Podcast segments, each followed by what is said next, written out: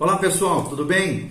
Eu sou o pastor Giovanni, eu tenho a palavra de Deus para o seu coração, informações valiosas, importantes para você que está lidando com adolescentes. Esse é o nosso tema, lidando com adolescentes. O que é adolescência? Como é que ela funciona? Quais são as fases? Como é que eles reagem, tudo isso nós estamos abordando já num vídeo inicial, o vídeo número 1 um, e agora o número 2 nós vamos continuar. Nós já iniciamos o vídeo anterior falando sobre a pré-adolescência, falamos sobre o que é adolescência, o que, que surge com a adolescência, o que é a pré-adolescência, as alterações que acontecem com os nossos quase jovens, né? E agora nós vamos adentrar na segunda fase da adolescência, chamado de média adolescência. O que é a média adolescência? Esse período que vai dos 12 anos até os 18 anos, segundo os especialistas. Esse período, querido, preste atenção, a média adolescência traz poucas alterações físicas, porque geralmente essas transições já aconteceram de forma biológica, corporal, física. Mas o adolescente precisa se adaptar a essa nova identidade que ele deixou da fase infantil e agora está adentrando na fase da maturidade, da fase quase adulta. Já que agora ele é uma pessoa com um corpo de adulto. E todas essas alterações mexem com tudo, obviamente, dos nossos adolescentes. Os impulsos sexuais tornam-se mais intensos nessa fase dos 12 aos 18 anos, especialmente nos rapazes. E o controle é difícil por causa da pressão dos colegas da forte necessidade de intimidade das tentações de uma sociedade hedonística, erótica, que não considera o autocontrole como importante e nem como possível. Ou seja, o resultado disso é o aumento extraordinário do número de adolescentes sexualmente ativos, inclusive os que frequentam às vezes até as nossas igrejas. E o inacreditável aumento do número de adolescentes grávidas e o que acaba gerando uma série de dificuldades no seio da família, na vida da própria adolescência e na sociedade de maneira geral. E nós precisamos aprender a lidar com essa questão da gravidez na adolescência. Ou seja, os colegas que já eram muito importantes na pré-adolescência, dos 10 aos 12 anos, assumem uma importância ainda maior agora, agora que o adolescente procura escapar das influências, valores e controle dos pais. A família ainda está provendo dinheiro, transporte, lugar para morar, mas os adolescentes geralmente começam a criticar os valores dos pais e não querem sair com eles para a igreja, passar férias ou fazer compras. A comunicação em casa pode ser mínima, às vezes estremecida, mas eles passam muito tempo sonhando acordados e no telefone falando com os amigos. Há um grande desejo de serem aceitos, de se identificarem com a linguagem, com os ídolos, né? ídolos diversos da música, do cinema, da televisão, com a, com a música de maneira geral também, há uma identificação musical, a maneira de se vestir, as formas de diversão da própria juventude. E aí surgem né, o namoro e outras formas de relacionamento com o sexo oposto começam a se tornar muito importantes e os rompimentos aqui afetivos começam a ser bastante dolorosos na vida do médio adolescente, 12 a 18 anos. Então, durante esse período, há três influências muito importantes que surgem: o sexo, as drogas e veículos motorizados. Ou seja, são três influências que podem adentrar na vida do jovem. Cada uma dessas se relaciona com pressões dos colegas, mudanças físicas, inseguranças e formação da própria identidade do adolescente. A necessidade de amor, aceitação, amor, aceitação, vou repetir, amor, aceitação e a influência dos hormônios sexuais, a liberdade sexual da nossa sociedade hedonista e a relativa facilidade de conseguir privacidade geralmente, por exemplo, num carro, fazem com que a relação sexual seja uma experiência comum na adolescência. Embora geralmente acaba produzindo dentro deles culpa, autocondenação e às vezes até uma gravidez indesejada. O uso das drogas, inclusive o álcool exacerbado, sempre caracterizou os adolescentes. Eles começam a se descobrir nesse mundo do álcool, né? Principalmente aqueles que procuram uma experiência diferente querendo fugir de problemas de ansiedade, do tédio, ou querem se sentir aceitos por colegas que acabam usando drogas, tanto drogas ilícitas, né, maconha, cocaína, essas coisas, é, crack, etc., LSD, todas essas drogas que existem hoje, metanfetamina, como também o álcool em excesso acaba se tornando uma drogadição e gerando uma série de transtornos na vida dos nossos adolescentes. Os carros e motos acabam aumentando também as, as chances de esse adolescente ser aceito pelo grupo e também acaba proporcionando um meio de expressar poder e diminuir a sua insegurança pessoal. Então, algumas observações foram feitas por, por exemplo, alguns psiquiatras, né? um psiquiatra Armand Nicole, da Universidade de Harvard, ele, ele, ele fez algumas informações importantes que nós vamos descrever aqui. Pode ser que você não concorde inteiramente com ele, mas as suas observações lançam uma luz instigante sobre as necessidades dos indivíduos durante a média adolescência, que vai dos 12 aos 18 anos. Olha o que ele diz esse psiquiatra é, Armand Nicole de Harvard. Ele diz assim: sair por aí de moto ou de carro em alta velocidade dá ao adolescente a sensação de estar progredindo, realizando alguma coisa e se esforçando, mas na verdade essa sensação é falsa. É um substituto pobre para o esforço concentrado. Correr de moto no meio da noite alivia a ansiedade da rejeição ou fracasso mas não muda muito as condições que causam a ansiedade, a raiz do problema chamado ansiedade. Uma corrida barulhenta, de tirar o fôlego, acaba aliviando a preocupação com as provas, por exemplo, na escola, mas não ajuda quase nada a se preparar para elas. A moto estimula o instinto sexual e até ajuda o adolescente a se aproximar, às vezes, de uma garota que ele está interessado, mas contribui muito pouco para que ele forme um relacionamento significativo com ela. A moto ajuda a extravasar a ira, mas as tendências destrutivas desses adolescentes fazem com que uma máquina que corre a 200 km por hora não seja o meio mais adequado de se adaptar às circunstâncias negativas do ambiente. Então, foi isso que ele falou e é bem interessante a gente pensar sobre isso. São formas de se extravasar, mas não de resolver o buraco e a lacuna na alma dos nossos adolescentes. O que, que, se esconde por trás do permanente interesse pelo sexo, pelas drogas, pelos veículos, colegas e independência? É o que? É a pressão de enfrentar os importantes desafios quanto ao futuro que eles têm à frente deles.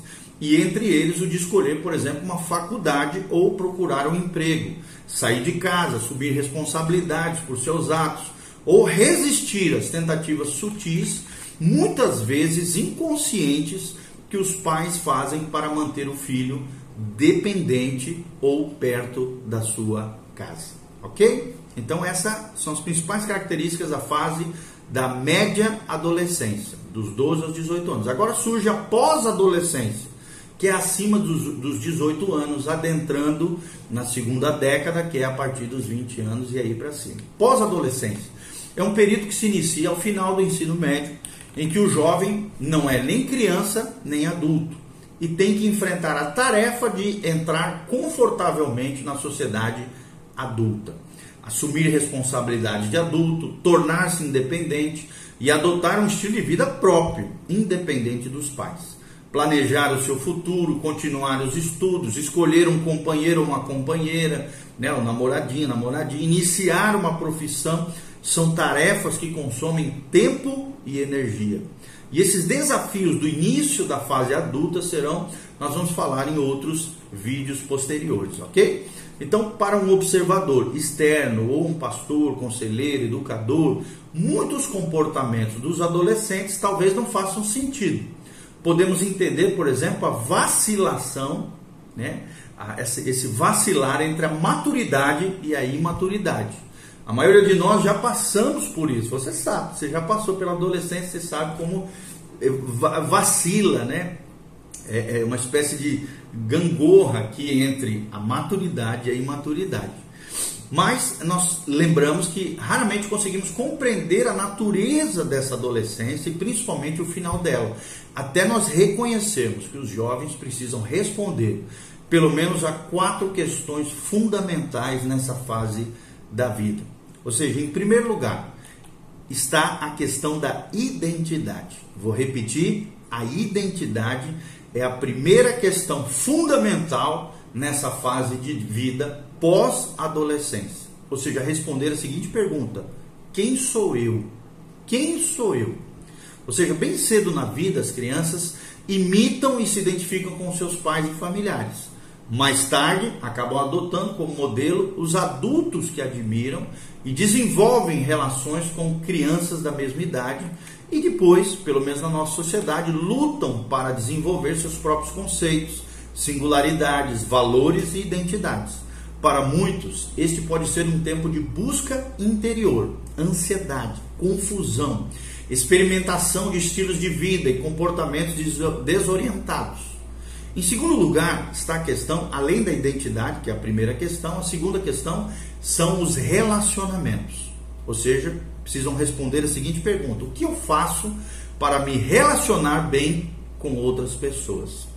E a resposta é: além de desenvolver relacionamento com pessoas de ambos os sexos, os adolescentes precisam né, aprender a como se ajustar à sociedade e como alterar a sua ligação com os pais para diminuir a dependência deles e alcançar a tão sonhada independência financeira, emocional, espiritual, psicológica e assim vai.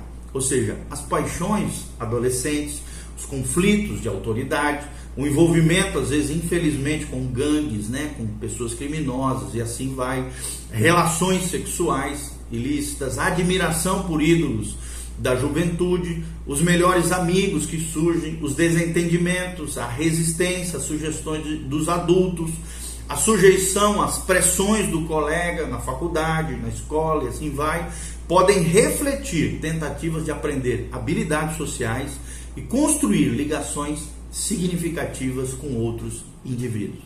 E aí surgem as suas primeiras relações realmente significativas ao longo da sua vida. Terceiro lugar, terceiro princípio que vem nessa fase da pós-adolescência é que o adolescente está preocupado com o futuro.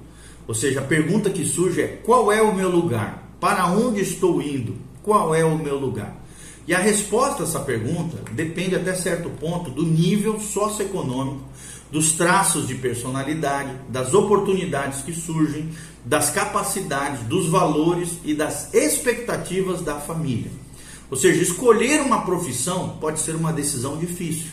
E os adolescentes, assim como as pessoas nos 20 ou 30 anos, muitas vezes fazem, fazem várias tentativas de decolarem até acertar na sua vida profissional. Como os jovens também são idealistas, sonhadores e às vezes super otimistas, podem fazer tentativas que não têm a menor chance de sucesso e pode surgir a frustração. Isso provoca frustração. Pode surgir o pessimismo também. Começar a olhar a vida de maneira cinzenta, ruim, de bad, né? E a necessidade constante de estar reavaliando as suas escolhas vocacionais, profissionais, missionais, né? vocacionais aqui. Então, quarto lugar, surge uma outra questão, a questão da ideologia. Ou seja, surge a seguinte pergunta: eu acredito em quê? Ou seja, a sua filosofia de vida, ou seja, a sua ideologia de vida. Em que, que eles acreditam? É uma outra pergunta que surge, a quarta questão elementar e fundamental nessa fase de transição entre a adolescência e a fase adulta. Então isso inclui aqui, obviamente, os fatores religião, morais, éticos e vai mais além dela. Ou seja, os adultos podem não estar dispostos ou não serem capazes de dar respostas satisfatórias aos adolescentes, mas os jovens têm perguntas sobre vários assuntos que são inquietantes. Por exemplo, por que, que há tantas pessoas famintas no mundo? São perguntas que surgem nessa fase. Por que tem gente que vive na miséria enquanto outros ostentam suas riquezas? Por que, que o desarmamento nuclear não acontece? Será que as posições religiosas ou políticas de seus pais estão mesmo certas? Por que, que é errado fazer sexo antes do casamento? Por que, que a Bíblia e o governo são fontes de autoridade? Por que, que as pessoas devem ir à igreja? E em suas tentativas de descobrir em que acreditam e o porquê, os jovens sempre fazem perguntas difíceis às gerações posteriores que estão geralmente no controle no governo das sociedades.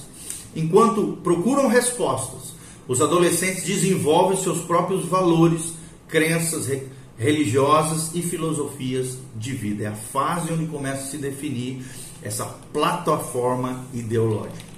Então, muitas vezes a sociedade e a geração mais velha pouco fazem para esclarecer valores e dar uma ajuda prática para os adolescentes. Talvez não seja também surpreendente que muitos adolescentes lutem com a sensação de um vazio interior se sintam às vezes confusos e experimentem tensões interpessoais e ansiedade. Daí a importância dos pais aprenderem o que diz a palavra de Deus. Olha o que diz a Bíblia Sagrada: E vós, pais, não provoqueis vossos filhos a ira. Efésios 6, 4. Mas criai-os na disciplina, na admoestação e no temor do Senhor. Cabe a você, pai, compreender os seus filhos, pai, mãe, compreenda os seus filhos, procure responder os seus anseios, procure de alguma maneira ajudá-los a criarem uma vida disciplinada, madura, responsável na demonstração, no temor e na graça do Senhor Jesus. Vou repetir, Efésios 6:4 e vós pais, não provoqueis vossos filhos a ira, a raiva, o ódio, o ressentimento, a quebra e a ruptura entre as duas gerações, mas sim criai-os na disciplina, no amor e na demonstração do Senhor. Tá bom? Então, no próximo vídeo nós vamos falar sobre o que a Bíblia diz sobre a adolescência. E nós vamos continuar falando mais sobre lidando com adolescentes, ok? Esperamos trazer algumas ferramentas importantes para que você possa compreender seu filho, adolescente, passar por essa fase da maneira mais tranquila, sossegada, abençoada possível que Deus abençoe sua vida e seu coração, você que é pai, educador, pessoas que se relacionam ou lidam com adolescentes, é muito importante nós compreendermos eles e as suas transições nessa fase tão importante da vida, como nós já falamos, tá bom? Deus abençoe, um abraço do pastor Giovanni, a graça e a paz de Jesus venha sobre você, sobre a tua casa, sobre a tua família. Amém.